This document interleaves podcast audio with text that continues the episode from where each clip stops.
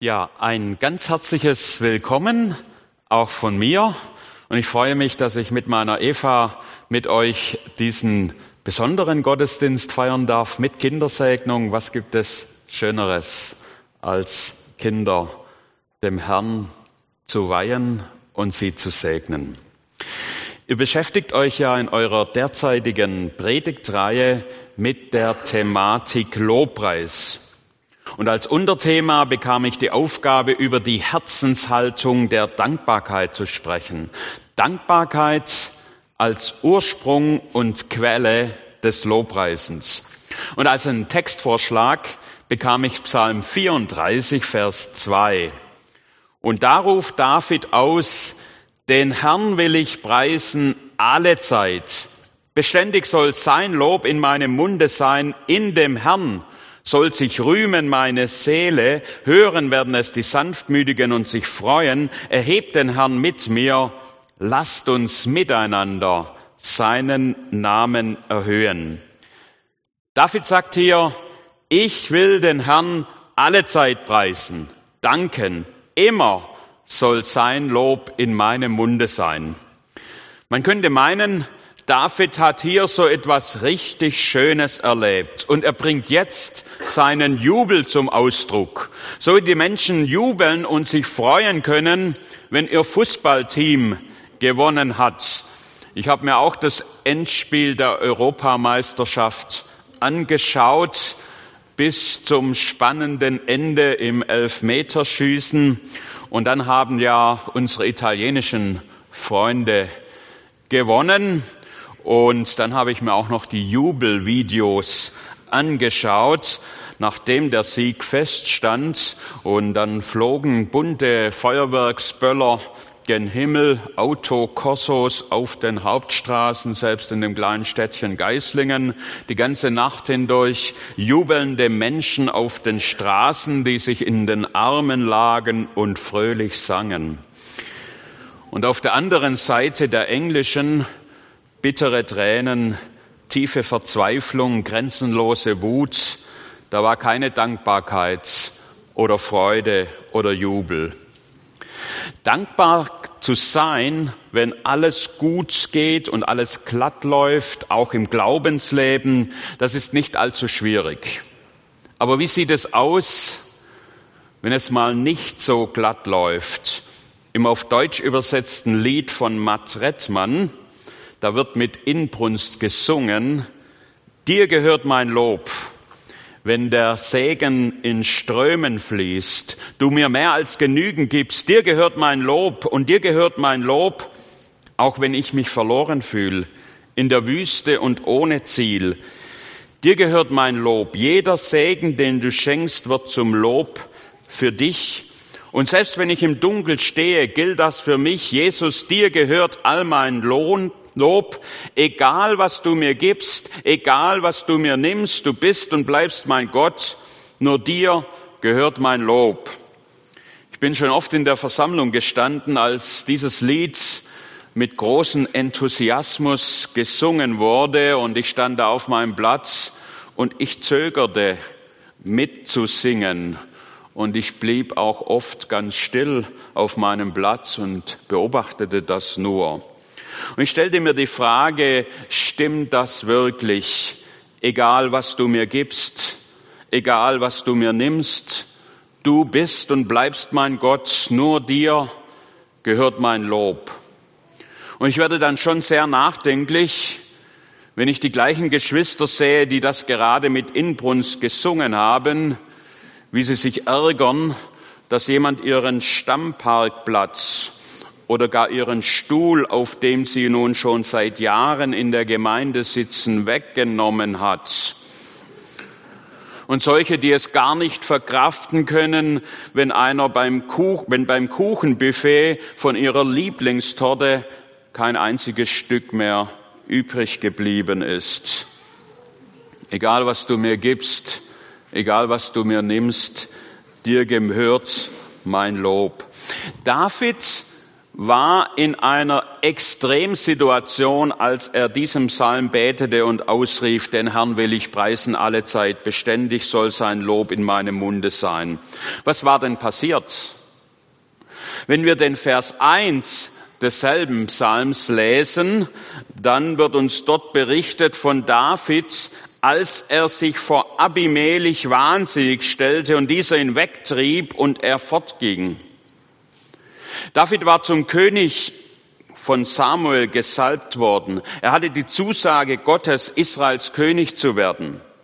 Aber alles andere sprach dagegen. Angefangen von seiner sozialen Herkunft, von seiner Stellung in der Familie und vor allem alle Umstände und alle Welt war gegen ihn. Er wird von König Saul, der neidisch auf ihn ist, gejagt wie ein herrenloser Hund. Er wird als Staatsfeind Nummer eins verfolgt. Ganze Armeen versuchen ihn festzunehmen. Spitzel und Denunzianten sind in dem Heer. Die Bevölkerung zeigt ihn an, sobald sie ihn sieht. Und schließlich flieht David aus Israel hinaus ins Ausland, ins Feindesland, in der Hoffnung, dort Ruhe zu finden. Aber auch dort wird er erkannt und steht nach der Begegnung mit dem Priester Abimelech schließlich vor dem König Achish, dem König von Gad, dem Philisterkönig. Und die Knechte des Achish sagen zu ihm, ist das nicht David, der König des Landes? Haben sie nicht von ihm bei Reigentänzen gesungen? Saul hat seine Tausende erschlagen und David seine Zehntausende. Und David hörte diese Worte und er fürchtete sich sehr vor Achish, dem König von Gad.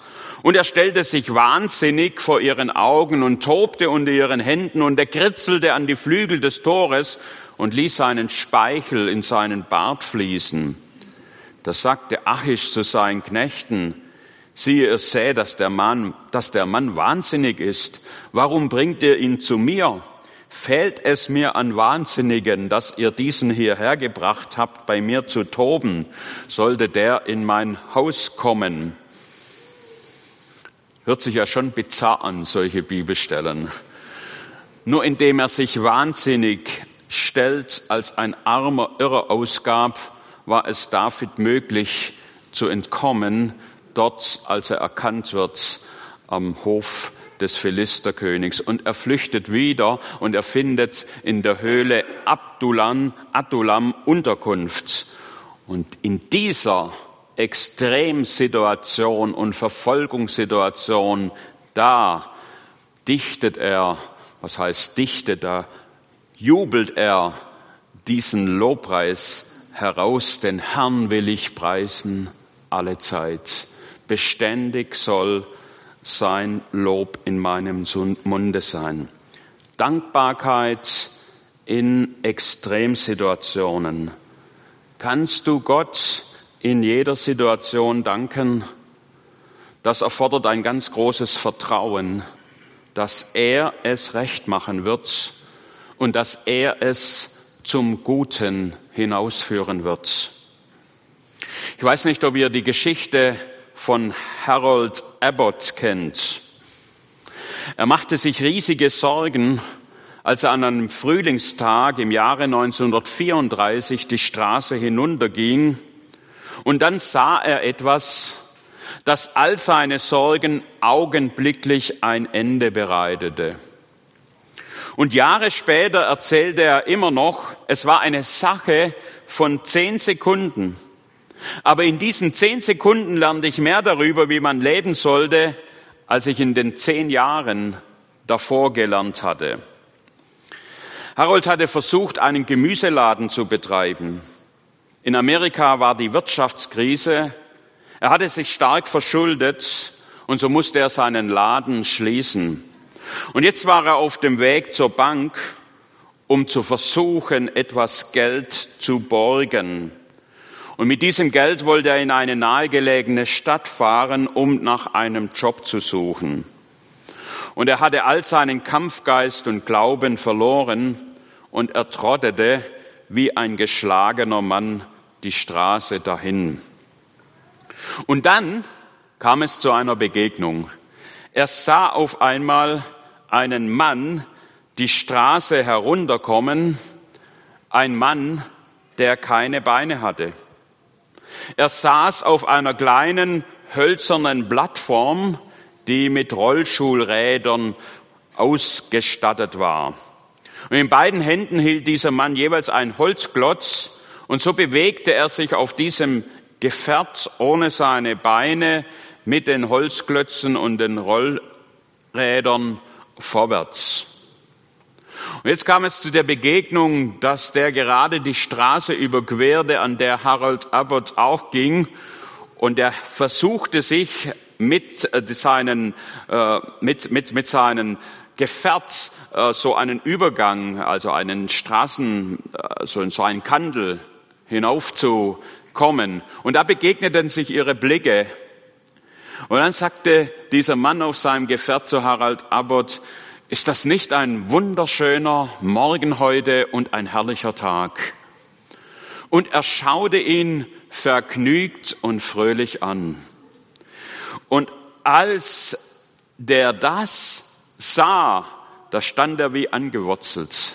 Und er betrachtete diesen fröhlichen und vergnügten Mann. Und je länger und intensiver er ihn anschaut, desto mehr wurde ihm bewusst, wie reich er doch war. Er hatte zwei Beine.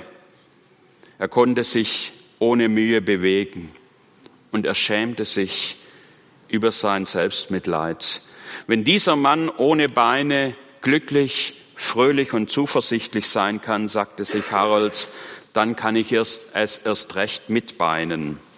Und sein Selbstwertgefühl kam zurück und er hatte vorgehabt, die Bank um 100 Dollar zu fragen und jetzt hat er den Mut, nach 200 zu fragen.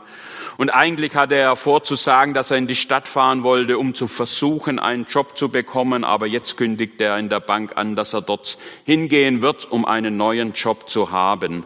Und er erhielt den Kredit und er bekam auch die Arbeit. Und viele Jahre lang Danach hatte er noch die folgenden Worte an seinem Spiegel im Badezimmer geheftet und die las er jeden Morgen, wenn er sich rasierte. Ich fand keine Ruhe, denn ich hatte keine Schuhe, bis ich auf der Straße ganz alleine einen Mann traf, ohne Beine. Liebe Geschwister, wenn es mir mal schlecht geht, dann muss ich nur die Berichte von zum Beispiel Brot des Lebens lesen. Das ist ein Missionswerk das vor allem im Osten Europas wirkt und wo ich auch mit im Vorstand bin. Und wenn ich dann die Berichte von Rumänien lese oder Moldawien oder von Armenien und wie dort Menschen leben, zum Teil ohne Wasser, ohne Strom, ohne Heizung, ohne Verdienst und versuchen sich irgendwie durchzuschlagen, dann muss ich auch sagen, wie reich bin ich doch. Und was für ein Jammern ist das oft in Deutschland, auch unter Christen auf sehr, sehr hohem Niveau. Dankbarkeit. In dem mir zugeteilten Thema bekam ich äh, neben den Vorschlägen für die Bibelstellen auch einen kurzen Input bei der Vorstellung des Themas. Ich zitiere daraus. Dankbarkeit und Begeisterung kann man lernen. Gott bestimmt Feste im Jahreskalender und immer wieder sollten sich die Israeliten erinnern, wer Gott ist und was er in ihrem Leben getan hat. Weckt Gottes Handeln noch dein Herz und deine Emotionen. Dankbarkeit hat immer den Ursprung in Gott und seinem Handeln. Dankbarkeit ist der Ursprung des Lobpreisens.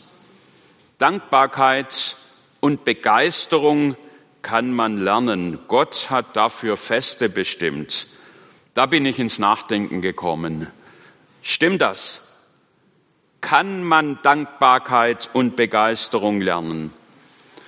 Ja, ich glaube, man kann das. Auch dann, wenn man es ein bisschen verlernt hat. Seit knapp vier Jahren darf ich glücklicher Opa von zwei ganz süßen Mädchen sein. Wenn da die Ältere uns besuchen kommt und der Oma und der Opa etwas mit ihr unternehmen, selbst kleine Aktionen, dann erzeugt das so einen Jubel und ein Jauchzen in ihr, dass ich manchmal ganz beschämt bin und wieder ganz neu verstehe, wenn Jesus sagt, werdet wie die Kinder.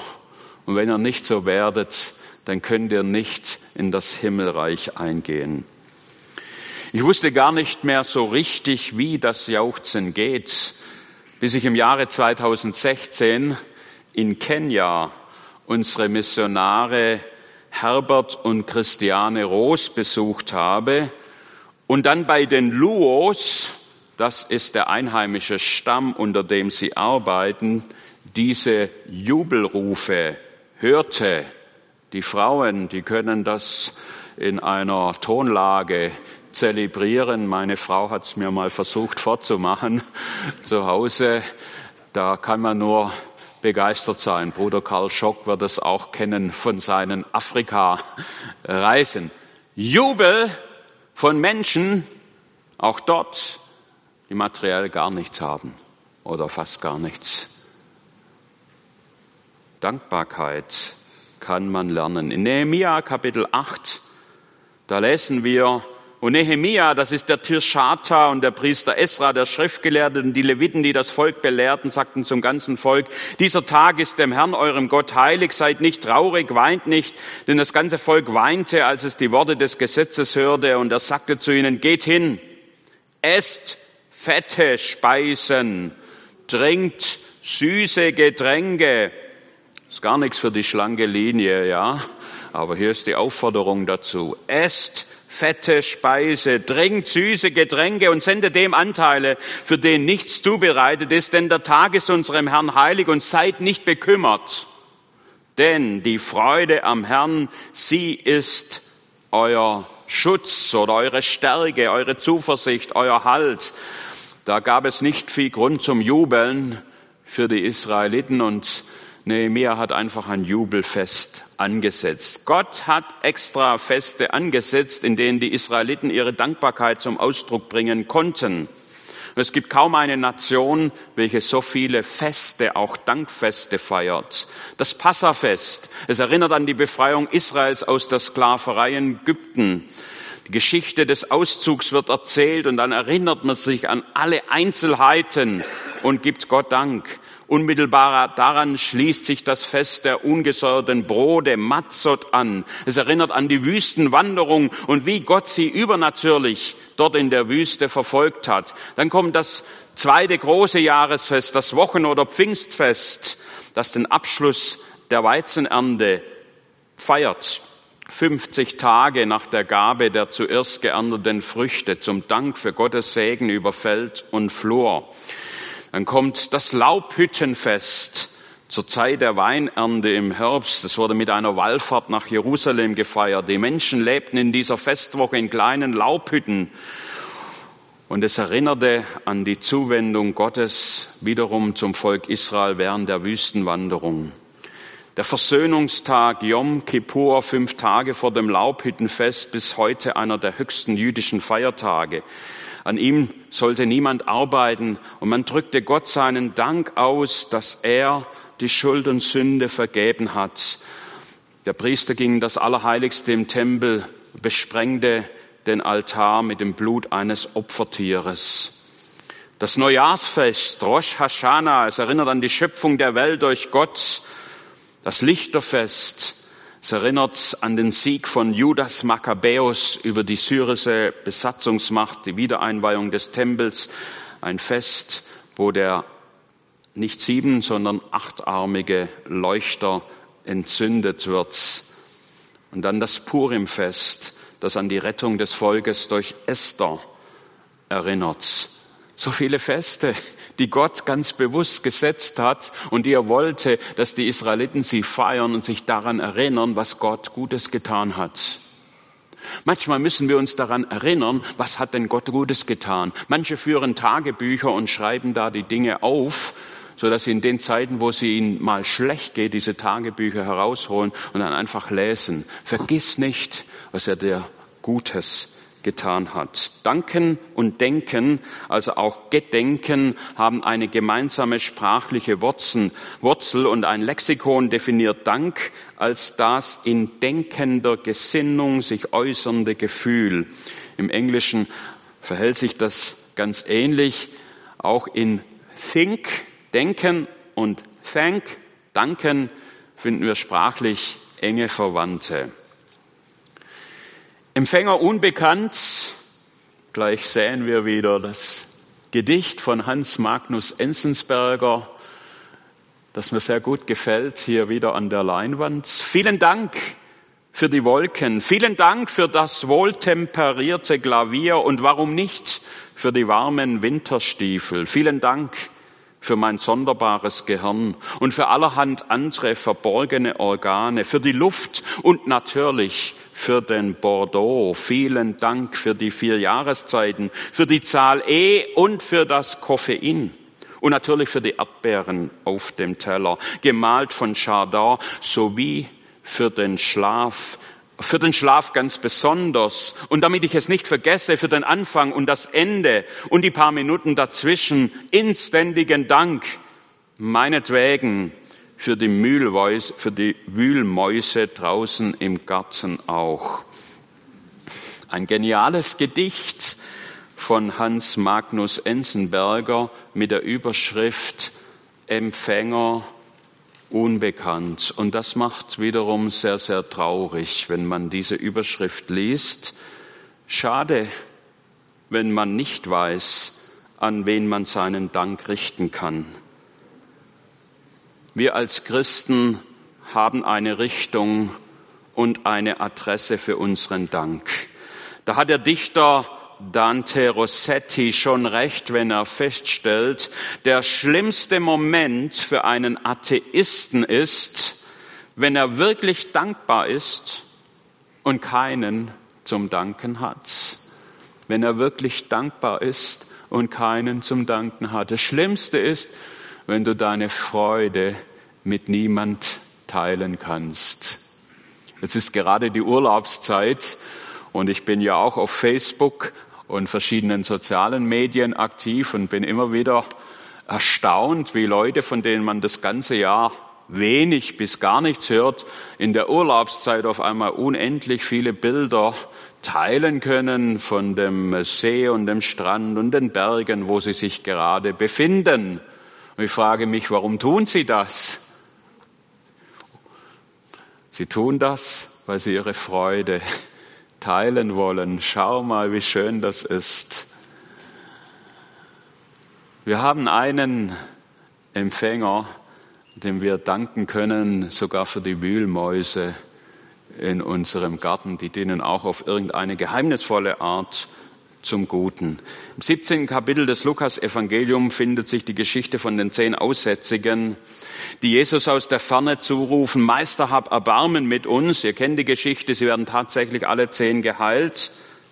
Aber nur einer von ihnen kehrt um, wirft sich Jesus zu Füßen und dankt ihm und lobt Gott mit lauter Stimme. Und Jesus fragt erstaunt, waren es nicht zehn, die Gott gesund gemacht hat? Wo sind die übrigen neun? Ist denn keiner umgekehrt, um Gott zu ehren, außer diesem. Not lehrt beten, heißt das oft. Da hat schon manch einer gebetet im Flugzeug, wenn die Durchsage kam und das Ding schlingerte. Aber wenn man dann wieder heil gelandet ist, dann ist alles vergessen und alles wieder gut. So soll es nicht sein. Gott gebührt unser Dank, unser Lob, alle Zeit. Das Gebet ist nicht ausschließlich dem Bitten vorbehalten, sondern ganz wesentlich auch dem Dank für das rettende, lebensfördernde Handeln Gottes in unserem Leben. Wie wunderbar, wenn ein Mensch so wie ein Mädchen auf der tollen Freizeit am Ende die Frage gestellt bekam, und was würdest du Gott fragen, wenn du ihm eine Frage stellen durftest? Und sie antwortete prompt, ich glaube, ich würde ihn gar nichts fragen. Ich würde ihm einfach Danke sagen. Danke für deine grenzenlose Liebe und Güte zu mir. Liebe Geschwister, vergesst das Danken nicht über all euren Fragen, Sorgen und Wünschen. Der Apostel Paulus schreibt in Epheser 5, Vers 20, sagt, alle Zeit für alles dem Gott und Vater Dank im Namen unseren, unseres Herrn Jesus Christus.